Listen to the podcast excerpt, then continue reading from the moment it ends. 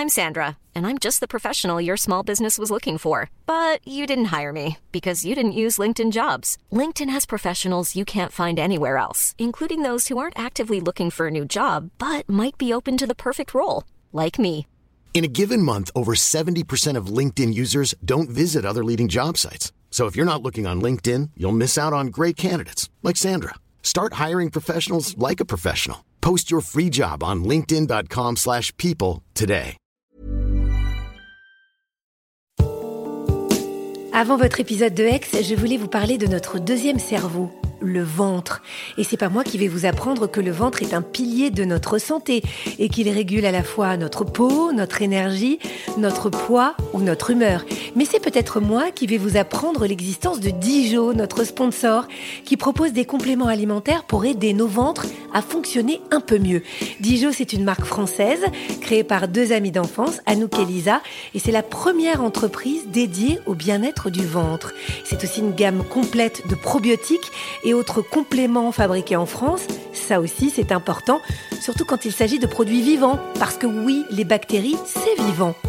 Je vous recommande d'aller voir sur leur site dijo.fr, D-I-J-O. Vous y trouverez un test pour faire le point sur la santé de votre ventre. Et du 13 au 26 mai, vous bénéficierez de moins 20% sur les packs. Après, vous pourrez avoir des papillons dans le ventre. Mais en attendant, il est temps de retrouver une nouvelle histoire d'amour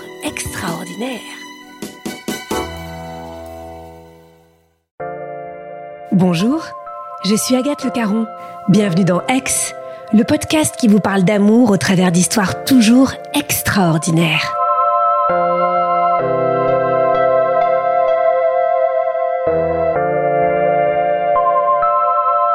Quels sont les signes qui montrent que vous avez rencontré la femme ou l'homme de votre vie? La reconnaissance de l'autre, la familiarité, la fluidité, la simplicité, les échanges, le regard, l'envie d'être ensemble tout le temps, et aussi le ventre, les papillons dans le ventre comme un coup de poing. Ce qu'a vécu Brigitte, c'est tout ça en même temps, et tellement plus encore.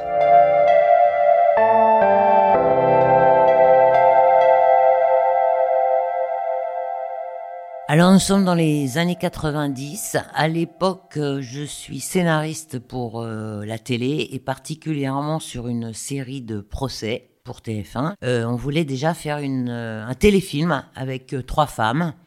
Et j'avais déjà une brune, plus ou moins une blonde, et on cherchait une rousse. Donc on arrive dans une agence à Paris, avenue Victor Hugo, et je vois donc la personne qui est responsable dans cette agence, et je lui dis, euh, écoute Gilles, moi j'ai besoin d'avoir une comédienne euh, rousse, et il se marre. Il m'ouvre une porte et il y avait justement euh, une comédienne rousse et une comédienne blonde. Je me retrouvais donc enfin avec ma brune, ma blonde et ma rousse. Et il me dit, mais de toute façon, t'es pas venu pour ça. Et je lui dis, bah si, absolument, je suis venu pour ça. Et il me dit, non, absolument pas, parce que dans la pièce d'à côté, il y a Gérard Blanc. Il me dit, ne me dis pas que t'en as rien à foutre. Je lui dis, bah si, absolument, j'en ai rien à foutre. De toute façon, euh, moi, tu sais, les chanteurs des années 80, euh, je m'en moque un peu. Je suis vraiment dans autre chose. Moi, j'aime la musique anglo-saxonne, la pop. euh, maintenant, Prince. enfin bon, tu vois, c'est pas du tout ma cam. Je ne suis pas du tout célibataire à l'époque. Je vis avec une personne d'une autre époque qui s'est trompé de siècle. C'est un ours, il vit tout seul, mais euh, il est extrêmement doué et euh, il a fait des choses formidables en graphisme et en dessin.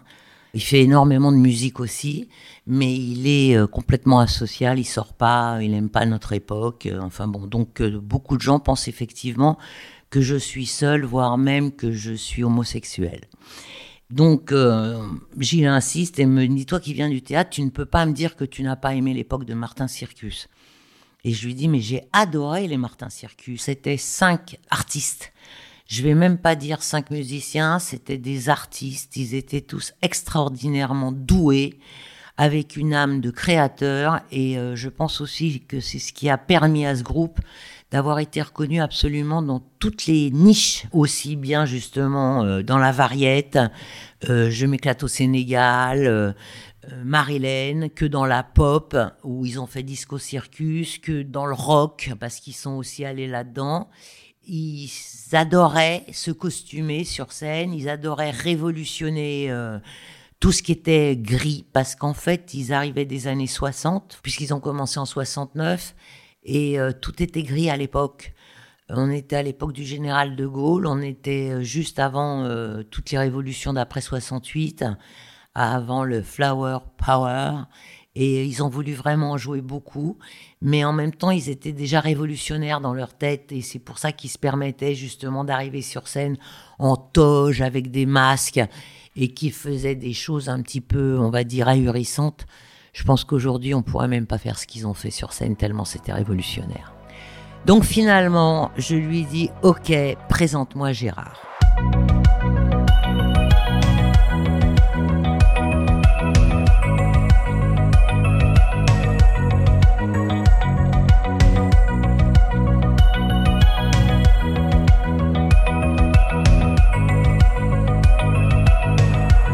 Pour moi, Gérard, c'était euh, un de ces artistes, on va dire, euh, j'ai presque envie de dire romantique.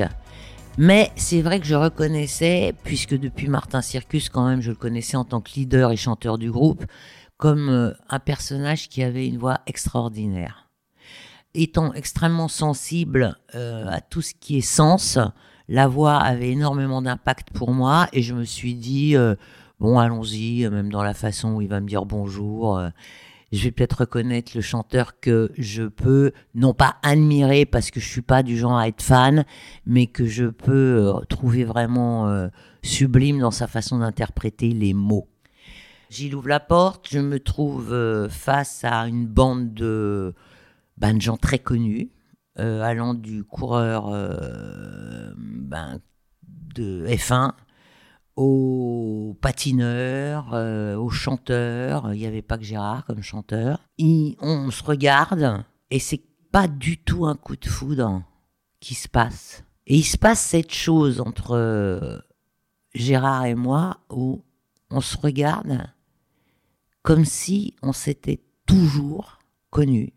Et immédiatement, on sait qu'on a en commun quelque chose de très fort et que c'est pas la rencontre d'un moment comme on a dans notre métier, où on, se tutoie tous, on s'embrasse tous, on s'aime, parce que c'est vrai aussi qu'on peut s'aimer même une soirée, mais on va plus se voir. Là, on sait qu'on ne va plus se quitter, c'est très différent. C'est immédiat et Gérard me dit euh, ce soir tu viens à la maison. On se dit rien, on se regarde et euh, moi, j'accepte immédiatement cette invitation d'abord parce que euh, je suis une femme libre et que euh, à partir du moment où euh, mes rendez-vous de travail m'entraînent dans une autre histoire, ben, comme par hasard, c'est le cas de le dire, j'y vais parce que je suis de toute façon, on le dit toujours, les vrais scénaristes, on est des vampires. C'est-à-dire que chaque chose qui se passe, on s'en abreuve. On s'en abreuve pour nourrir nos personnages, pour nourrir nos fictions. Et euh, moi, je me dis, je vais dans cet endroit pour trouver mes comédiennes. On me propose, et c'est très intense, de venir à la maison. Je vais y aller. Je vais y aller parce que j'ai des choses à découvrir, avec lesquelles je vais me nourrir. Et j'y vais. On passe une soirée euh, incroyable et il se passe exactement ce qu'on avait ressenti tous les deux. C'est-à-dire qu'on est en accord constant. Il me parle de choses, il me parle de beaucoup de Martin Circus parce que c'est sa famille, c'est sa construction. Et euh, il me raconte des choses des années 70 et malgré nos dix ans d'écart, je les ai vécues à ma façon avec ma compagnie. Parce qu'à l'époque, moi, j'avais une compagnie de marionnettes et j'étais sur les routes. Et on marchait extrêmement fort. On avait gagné euh, le prix à Charleville-Mézières de la meilleure compagnie de marionnettes. Donc on était sur les routes 200 euh, jours par an. Et Gérard avec Martin Circus aussi. Et on se racontait en fait étonnamment les mêmes histoires. Et c'est là qu'on s'est franchement dit que on avait déjà autrement, mais de la même façon, vécu la même histoire. Et donc ça a duré, euh, je sais plus, euh, j'ai dû partir, il devait être 5 heures du matin. Je suis totalement nourrie, je, Je suis nourrie, il est nourri, on sait qu'on ne s'est pas quitté. On sait que de toute façon, euh, si c'est pas le jour même, dans l'après-midi ou le soir, on sait qu'on va continuer à se voir, on sait qu'on va continuer à partager, non plus peut-être toutes ces histoires du passé, mais euh, ce présent.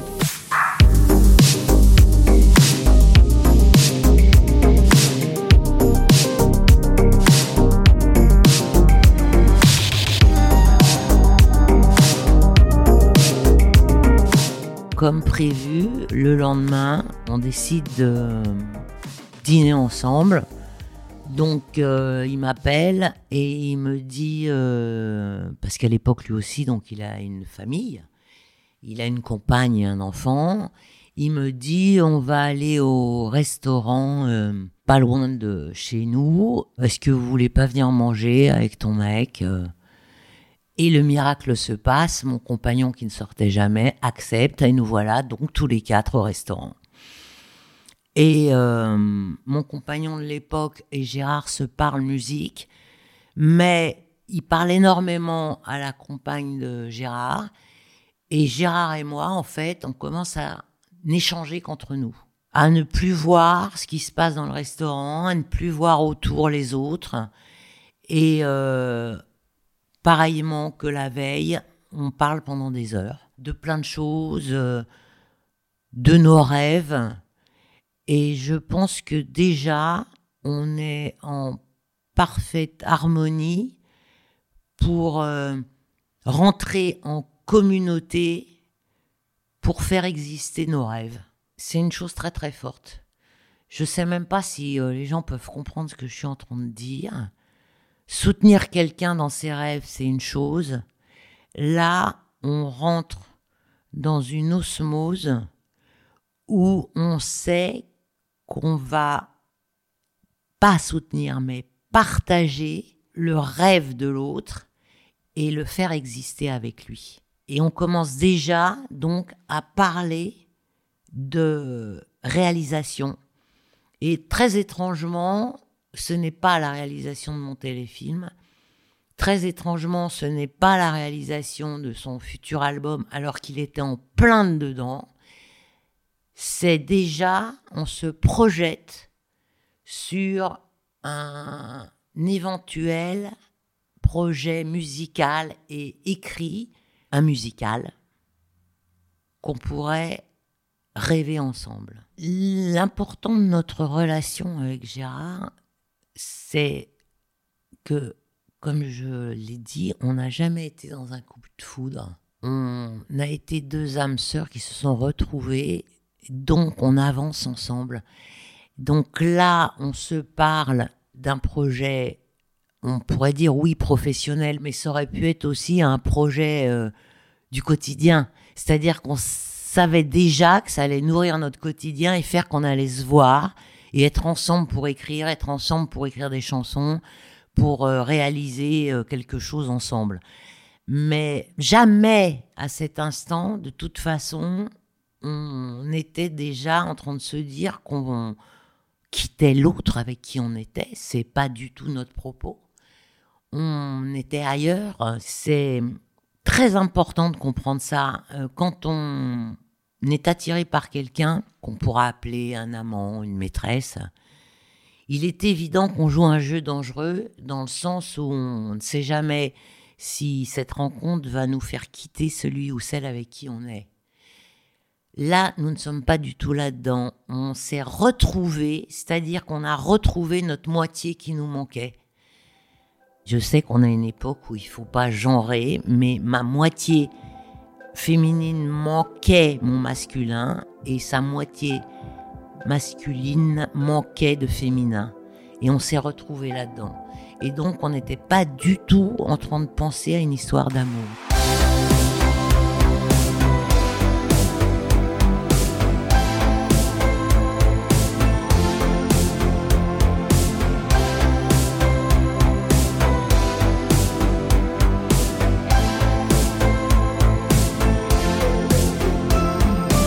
Donc on repart de ce restaurant. Je suis très étonnée parce que euh, mon compagnon de l'époque euh, est très heureux de cette soirée et me dit euh, c'est incroyable, je sais pas pourquoi, mais j'ai l'impression d'avoir trouvé un grand frère.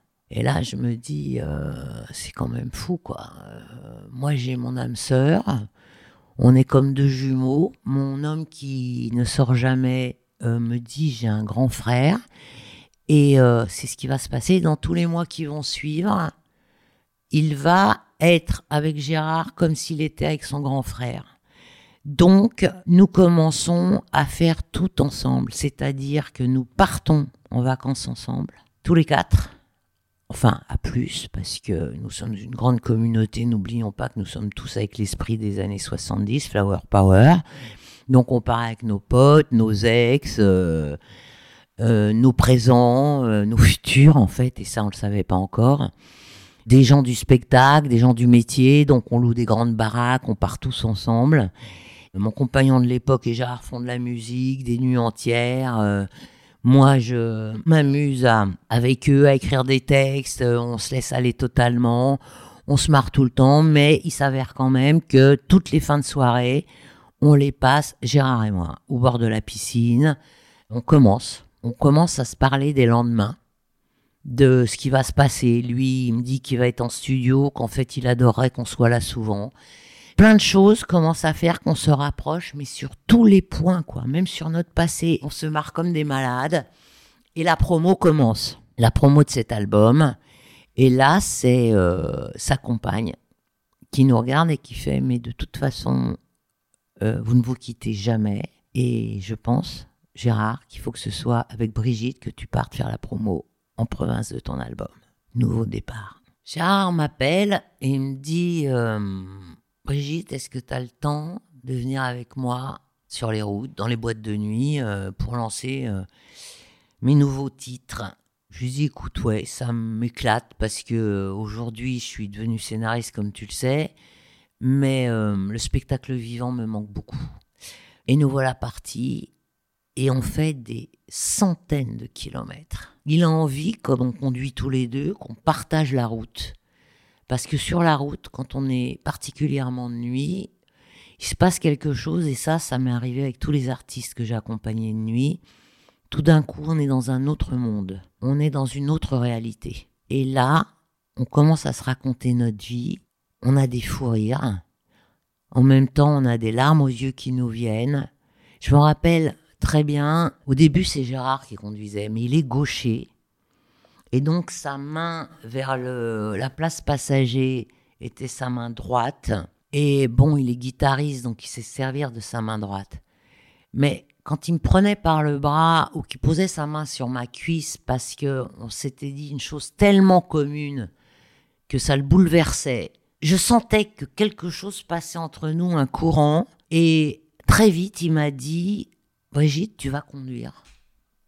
Et j'ai compris cette demande parce que d'un coup, dans sa place de passager, c'est sa main gauche qui se posait sur moi.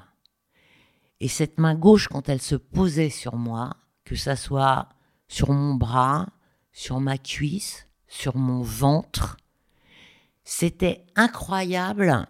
Quand j'ai perdu ma maman, j'ai eu une force terrible qui m'a traversé le ventre quand je suis remontée dans ma voiture, que je l'ai laissée dans cet hôpital où elle était décédée, qu'il a fallu que je parte écrire, parce que j'écrivais donc pour TF1 à l'époque, à la production, j'ai reçu un coup de poignard dans le ventre, ça m'a traversé la colonne vertébrale.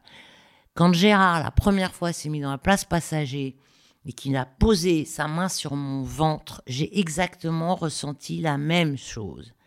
C'est là que je me suis dit que définitivement cette croyance qui fait qu'on ne naît jamais seul et qu'on est comme deux jumeaux, deux âmes sœurs, elle s'est ancrée mais au plus profond de moi. Et là, je me suis arrêtée sur le bord de la route et on ne s'est plus rien dit. Sur le bord de la route, tous les deux, on s'est regardés en sachant qu'on s'était trouvés. Mais là, quel est le sentiment qui nous habite? Je ne sais même plus parce qu'il n'était pas question que j'abandonne mon mec. Il n'était pas question qu'il abandonne sa compagne. et le petit enfant qui venait d'avoir. Donc on est là, paumé, au bord de la route, dans la nuit, en revenant d'une discothèque où on vient de faire la, foule, la foire, quoi. On est le jouet d'une force supérieure qui nous a mis là, sur cette terre. On n'a pas toutes les armes et on n'a pas envie surtout d'aller contre ça. Ni lui, ni moi. On a envie, alors comment on va faire? Comment on va faire pour continuer à vivre ça en étant tous les deux en couple?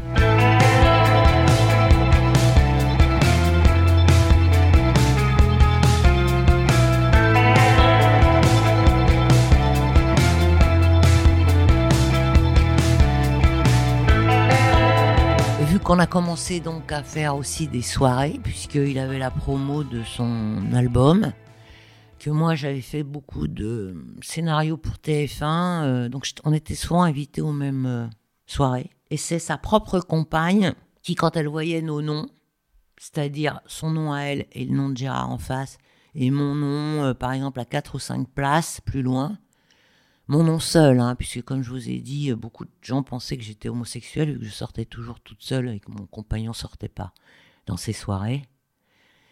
C'est elle-même qui déplaçait les papiers et elle mettait mon nom en face de Gérard. Et un jour, quelqu'un lui a dit bah, Pourquoi tu fais ça? Et elle a dit Parce que de toute façon, ils en ont rien à foutre. Ils vont parler toute la soirée, à travers la table, comme si on n'existait pas. Parce que quand ils sont ensemble, ils ont une force incroyable et il n'y a plus qu'eux qui existent. Mais c'était pas négatif ce qu'elle disait. Elle ne nous en voulait pas. Elle le vivait quand on était ensemble chez eux. Elle le vivait quand on était en vacances ensemble. Ça n'entrait pas de l'autre côté de la porte de leur chambre.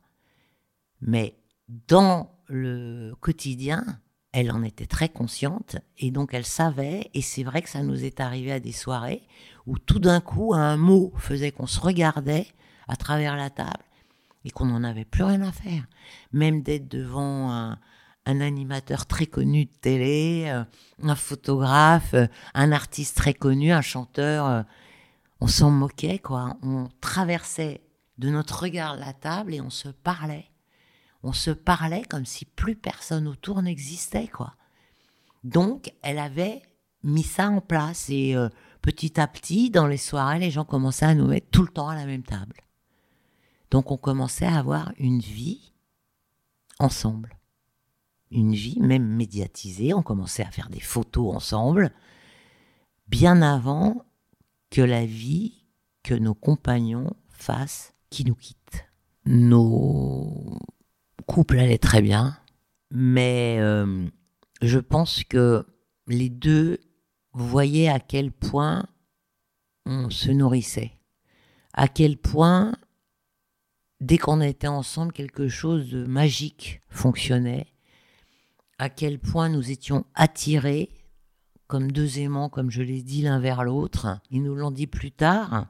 Les deux sont partis avec quelqu'un quelqu'un comme on rencontre, je pense, euh, parce qu'à un moment on a besoin euh, peut-être de se dire que si votre moitié euh, a une histoire aussi riche ailleurs, est-ce que nous aussi on peut pas essayer d'en trouver une ailleurs? Et ils sont partis, ils nous ont laissés, et c'est évident qu'à ce moment-là, eh bien tous les soirs, Gérard arrivait chez moi, il faisait le tour, il sortait, il allait en boîte, il allait même voir sa première épouse, euh, qui était pas très loin de chez moi. Et puis il repassait par chez moi pour finir sa soirée. Il me disait euh, T'es sûr que tu veux rester dans cet appart? Je lui disais Ouais, je suis bien seul. Je suis tellement bien seul. Et euh, ça a duré plusieurs mois où on continuait à se voir de toute façon, puisque on partait ensemble pour sa promo. On commençait à écrire ce fameux musical. Je lui commençais à lui présenter mes co-auteurs. On a commencé à louer des studios, on a commencé à enregistrer. C'était un très beau musical sur François Villon. On se voyait tout le temps, on était sur la route ensemble et tout. Et un jour, on est parti donc dans la maison de campagne qu'il avait depuis 3-4 ans, dans une clairière, avec des forces énormes, euh, telluriques, j'ai envie de dire. Il m'a serré dans ses bras. C'est un soir de pleine lune et il m'embrasser.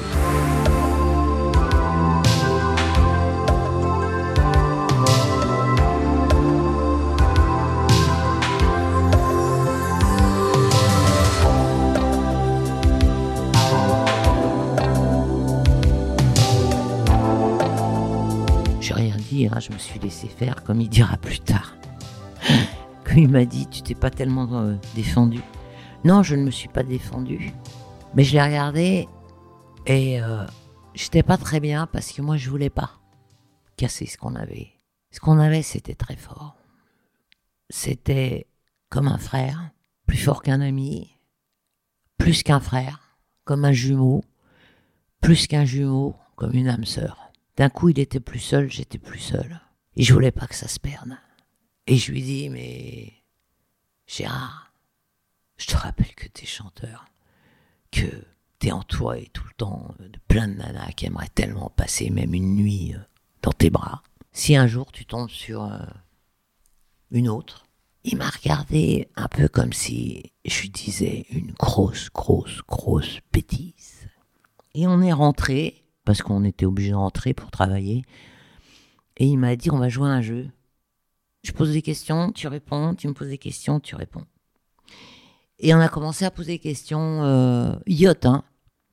Qu'est-ce que tu aimes euh, dans la peau de quelqu'un? Qu'est-ce que tu aimes euh, dans l'odeur? Qu'est-ce que tu aimes? Et euh, petit à petit, au lieu de répondre l'un après l'autre, on répondait en même temps. Et on répondait exactement, mot pour mot, la même chose. On arrive à Paris, donc au bout de deux heures, il m'a regardé, il m'a dit, bah alors t'as peur de quoi? Comment veux-tu qu'on se quitte? Et je lui ai dit, on prend un énorme risque. Mais ok, je le fais. J'ai mis longtemps, hein, je le fais, j'ai mis bien deux mois où ça l'a totalement énervé, où il est venu me chercher. Et puis un soir, euh, ça c'est la petite anecdote, j'ai sonné et je suis arrivé avec ma caisse à outils. Et là, il m'a pris dans ses bras, il en a pleuré. Et il m'a dit, euh, cette fois-ci, je sais que t'es là, t'es la femme qui répare tout. Et euh, c'est là que j'ai compris que bah, lui aussi, euh, il était très clair pour lui que j'étais euh, son âme sœur et qu'il avait besoin de moi pour vivre. Et ben moi, je m'en étais pas encore rendu compte. Est-ce les dix ans d'écart, je ne sais pas. Mais je me suis rendu compte aussi que d'un coup, tout était simple. On se lève euh, à la même heure, on mange à la même heure, on a envie de se balader à la même heure, on a envie de prendre un bain à la même heure, on a envie de lire à la même heure, on a envie d'aller au cinéma, on a envie... Et jamais, jamais, il y en a un qui dit non à l'autre, quoi. Et on n'a même plus à se le dire, c'est-à-dire qu'on se regarde et euh, il se marre et il prend son manteau et il sait déjà que j'ai envie d'aller me balader dans le froid, dans le parc. Je suis en train de travailler en haut parce que je suis dans une mezzanine, lui il est au sous-sol dans son studio. Je descends l'escalier de ma mezzanine, il monte les escaliers de son studio et on arrive en même temps à la barrière et on se regarde et on éclate de rire quoi. Parce qu'on sait qu'au même temps on avait envie de prendre un thé. Et toute notre vie c'est ça. Tout partager, jamais s'engueuler, toujours avoir envie de la même chose. Et euh, ne jamais, jamais, jamais s'ennuyer, quoi.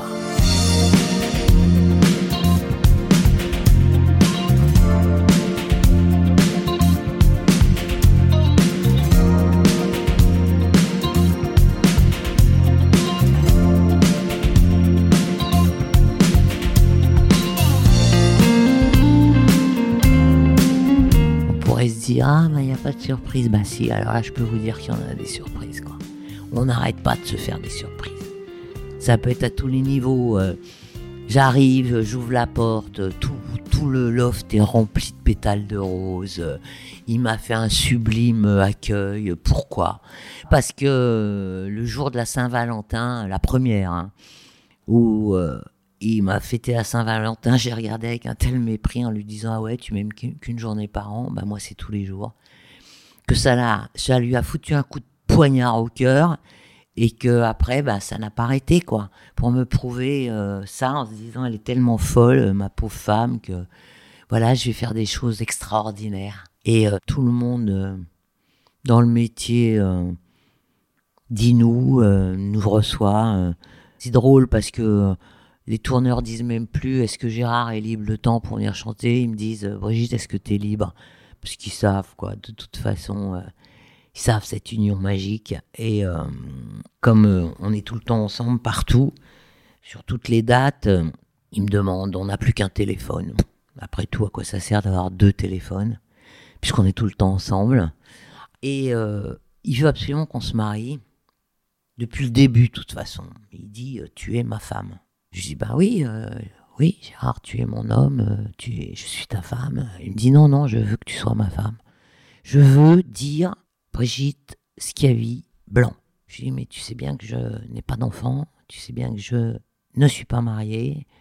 Je veux pas, je suis une vraie euh, fille des années 70, euh, pas d'enfant, euh, pas de mariage, liberté. et il me dit, tu seras obligé de me dire oui. Et il a besoin, pour des raisons que je ne suppute pas du tout euh, de pu être avec moi deux, trois fois. C'est-à-dire qu'il part deux heures en me disant je reviens. Puis je me dis bon, ça va être encore ces idées euh, débiles. Je vais arriver, il va y avoir un mur euh, de je ne sais quoi au, au, plafond. Il va avoir mis un aquarium pour me dire regarde, je suis encore plus fou que toi. Et pas du tout. En fait, euh, il nous l'a joué romantique, exactement comme je pensais qu'il était la première fois que je l'ai vu dans cette agence de presse. Il est allé demander ma main à mon père. Après, il est allé voir un notaire. Et voilà où il était disparu, ces fameux jours où je ne savais pas où il était. Et il est arrivé et il s'est jeté à mes genoux avec des bouquets au nom de la rose. Et il m'a dit, tu ne peux plus me dire non, ton père m'a dit oui. Un instant, je l'ai maudit, et puis qu'est-ce que vous voulez que j'y fasse? Je lui ai juste dit, écoute, euh, je veux pas d'un mariage, euh, voilà, t'es un chanteur connu, je veux pas de trucs comme ça. Il m'a dit, mais non, on ira dans notre forêt. On s'est embrassé pour la première fois. On se mariera là-bas, en petit comité, sans chichi, sans rien, pour lui faire plaisir et parce que je trouvais ça aussi euh, symbolique. Je me suis fait faire une euh, coiffure africaine par une Sénégalaise. J'ai porté une robe euh, de mariée qui s'appelait la coupe Sénégal. Et je lui ai offert comme cadeau ces musiciens de l'époque. Je les ai fait venir de Toulon et on a passé une nuit magique avec sa famille de son côté, très petite, et la famille de mon côté. Et euh, on a chanté, on a dansé toute la nuit avec ces musiciens et c'était totalement magique euh, dans le bois en Sologne. Mais euh, en fait, ça n'a rien changé à part que lui, il était super fier d'avoir sa femme et je peux vous dire qu'il m'a broyé, qu'il m'a broyé plus d'une fois avec sa main gauche pour être sûr que je sois là. Même la nuit, c'était incroyable. Je me réveillais tellement il me serrait fort, quoi, pour être sûr que plus jamais je partirais.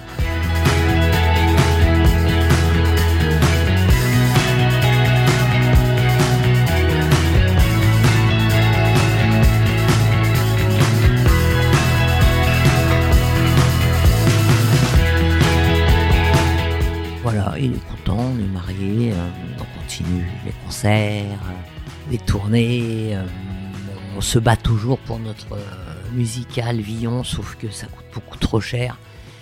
On commence à budgétiser, il faut des millions, il faudrait qu'on ait une grosse prod. Et on se dit, c'est pas grave, on le fera un jour. Et là, il commence à être pas très bien. Mais bon, comme il vivait à 100 à l'heure, de toute façon, ça change rien, on continue euh, à avoir plein de projets. Et il me dit, euh, j'ai un rêve, je voudrais que tu montes parfois sur scène avec moi. Comme moi, j'ai une voix extrêmement aiguë si j'ai envie, et toi que tu as une voix très très basse, qu'on se marre, qu'on fasse des duos où tu tiens le rôle de la voix basse. Tu joues des notes au piano, et moi je me mets à la guitare, et euh, voilà, je chante au centre de la scène. Et on commence à se lancer dans ce projet complètement dingue. Et puis, euh, il est quand même euh, toujours affaibli, mais euh, il tire sur la corde, il sait pas se reposer, je ne sais pas me reposer de toute façon. Et on a la vie chevillée, on a l'énergie chevillée, on a tellement envie de faire des choses. Et euh, quand même dix ans de plus que moi, et il se dit mais pourquoi, pourquoi est-ce que j'ai pas rencontré ce double avant? Parce qu'on aurait fait tellement de choses ensemble. si on s'était connu avant les années 90. Voilà, il, est pas au mieux et euh, on part en vacances à l'étranger et euh, il tombe dans une espèce de coma terrible, sauf qu'on est sur une île et que c'est loin euh, l'hôpital. Et quand on arrive à l'hôpital, c'est terrible. Ce que je vois, nous sommes dans une île grecque et j'ai fait du russe, beaucoup de russe, donc j'arrive à lire cet alphabet. Et je me rends compte que la pièce où on me dit qu'il est, après que j'ai enregistré euh, All in English, il y a marqué morgue. Et là, je me dis, mais euh, ils sont complètement fous. Ils sont complètement fous. Je suis vivante. On s'est toujours dit qu'on mourrait ensemble. Euh, ils sont complètement dingues. Donc j'ouvre la porte et je vois Gérard je me mets à hurler, à courir dans les couloirs, à parler en anglais, à les obliger à sortir de là, à les amener en réa, à faire ce qu'il fallait. Je me montre tellement persuasive qu'ils arrivent, ils prennent un brancard, ils partent à fond la caisse et Gérard se retrouve pendant trois semaines en réa. Gérard est dans le coma et ils me disent on sait pas.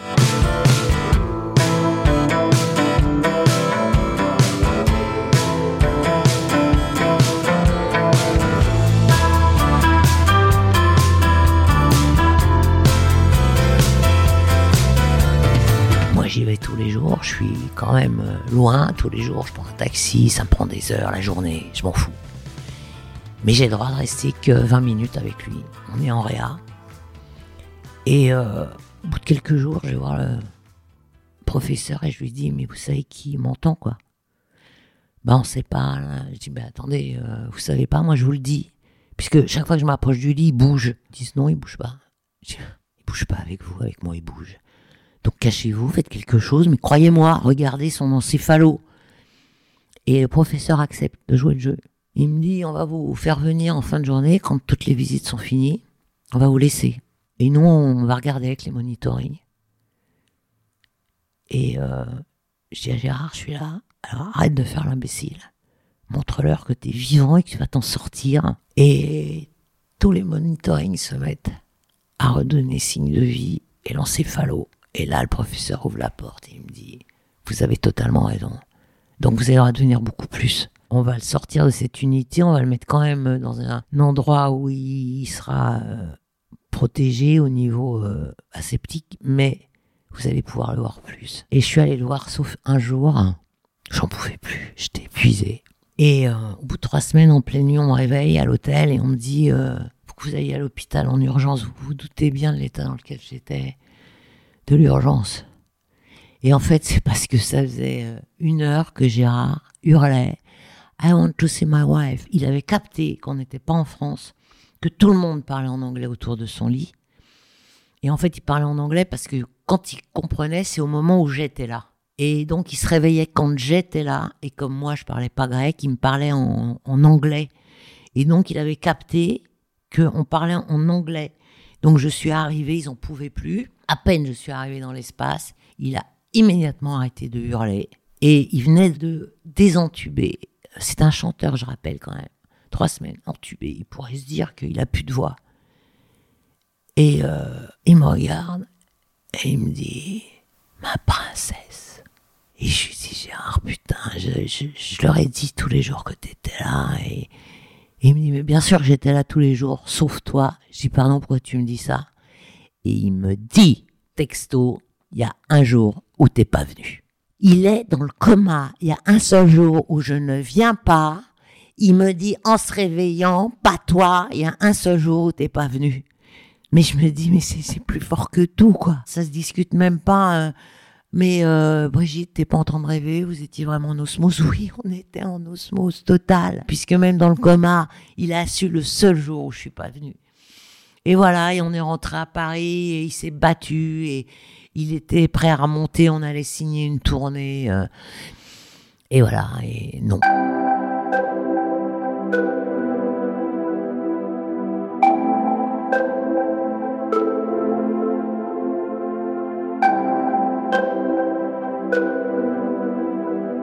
était en train de bien avancer, on finissait son album Gérard Blanc Made in Paris où il avait décidé de remettre tous les magnifiques euh, titres qu'on avait euh, refait avec ses musiciens pour l'Olympia l'année d'avant. C'était notre bébé, comme il disait, le plus beau.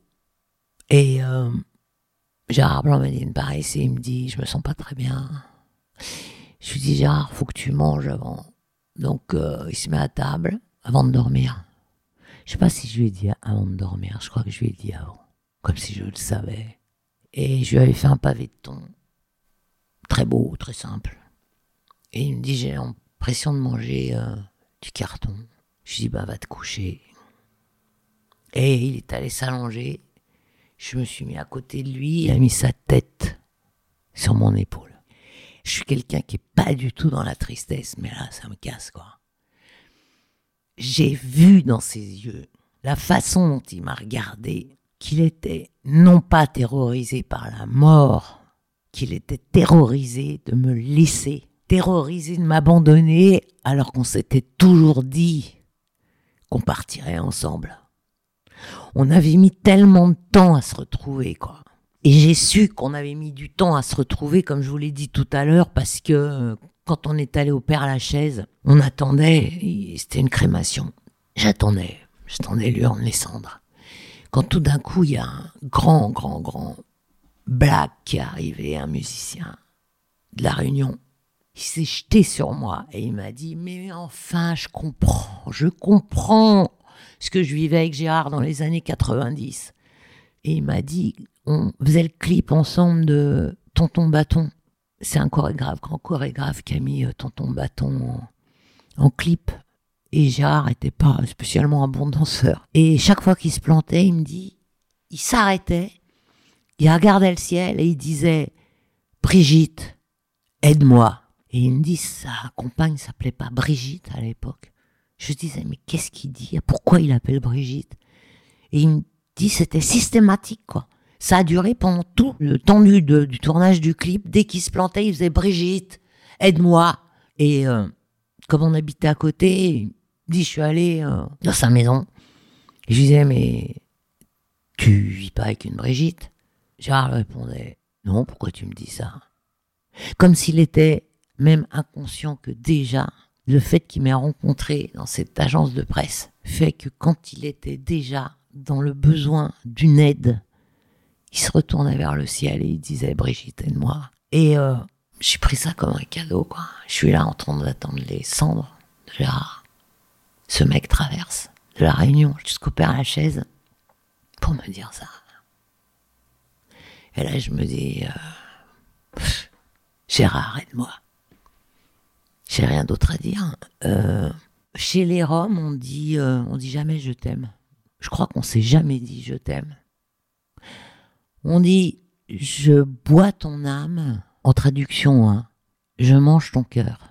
Moi, aujourd'hui, depuis bientôt 15 ans, je peux dire à tout autre être qui vient vers moi, où je pourrais avoir de l'attirance, qui a de l'attirance pour moi, puisque ces gens, ces personnes viennent vers moi et me le font comprendre. Gérard a mangé mon cœur et il a bu mon âme. Donc euh, c'est jusqu'au bout. Et le jour où je partirai, je sais que on se retrouvera ailleurs, je sais pas où.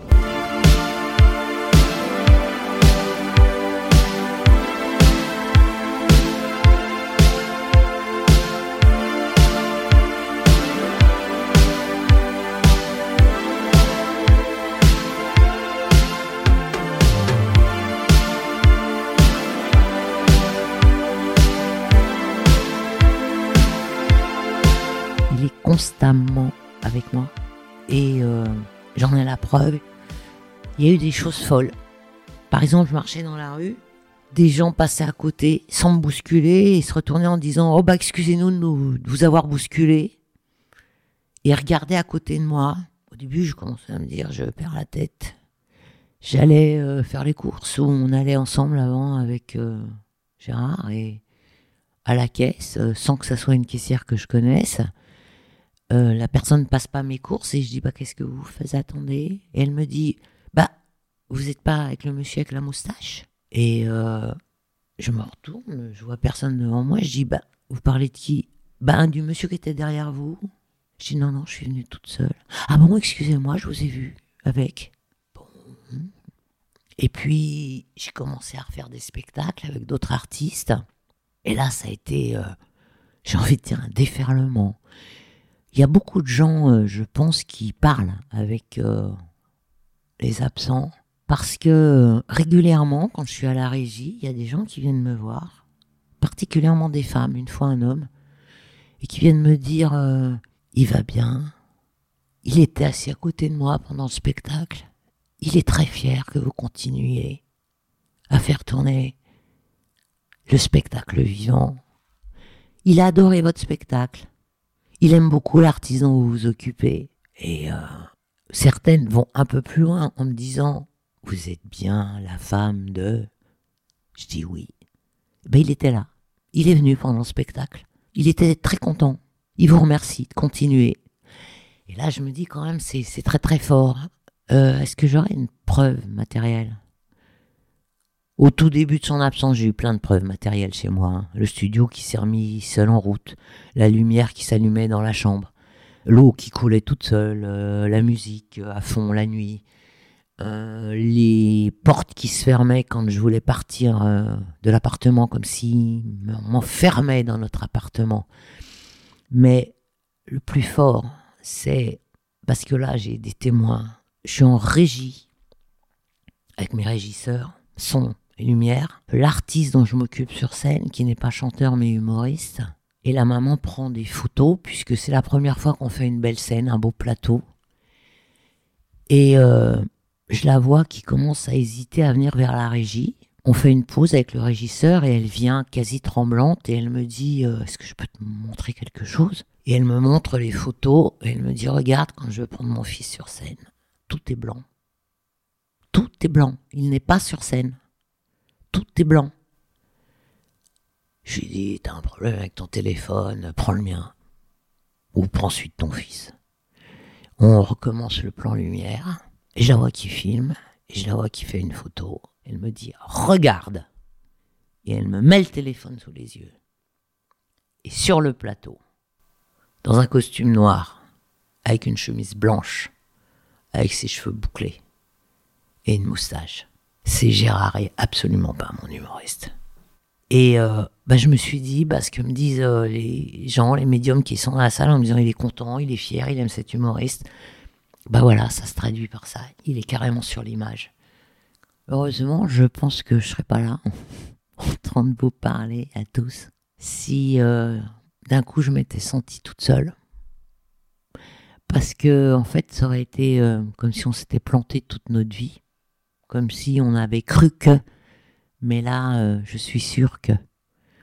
Je suis sûre que nous sommes euh, des âmes sœurs. Je suis sûre que nous nous sommes trouvés. Et euh, on se retrouvera.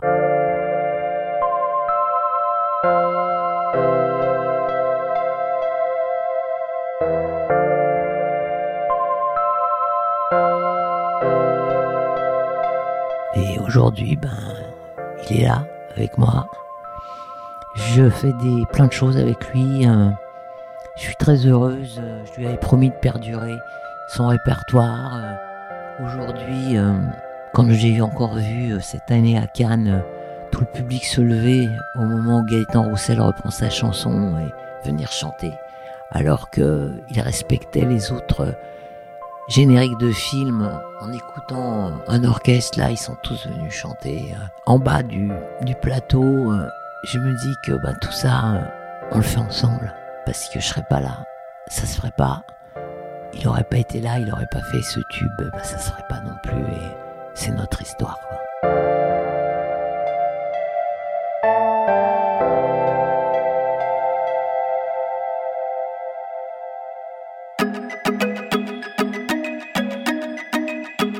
Merci à Clémentine Delagrange qui a réalisé cet épisode et à Agathe Soro qui l'a monté et mis en musique. Si vous l'avez aimé, n'hésitez pas à nous mettre des étoiles ou des commentaires, ça nous aide beaucoup. Et si vous avez vous-même une histoire extraordinaire à nous raconter, envoyez-nous un résumé à podcastx1 at gmail.com.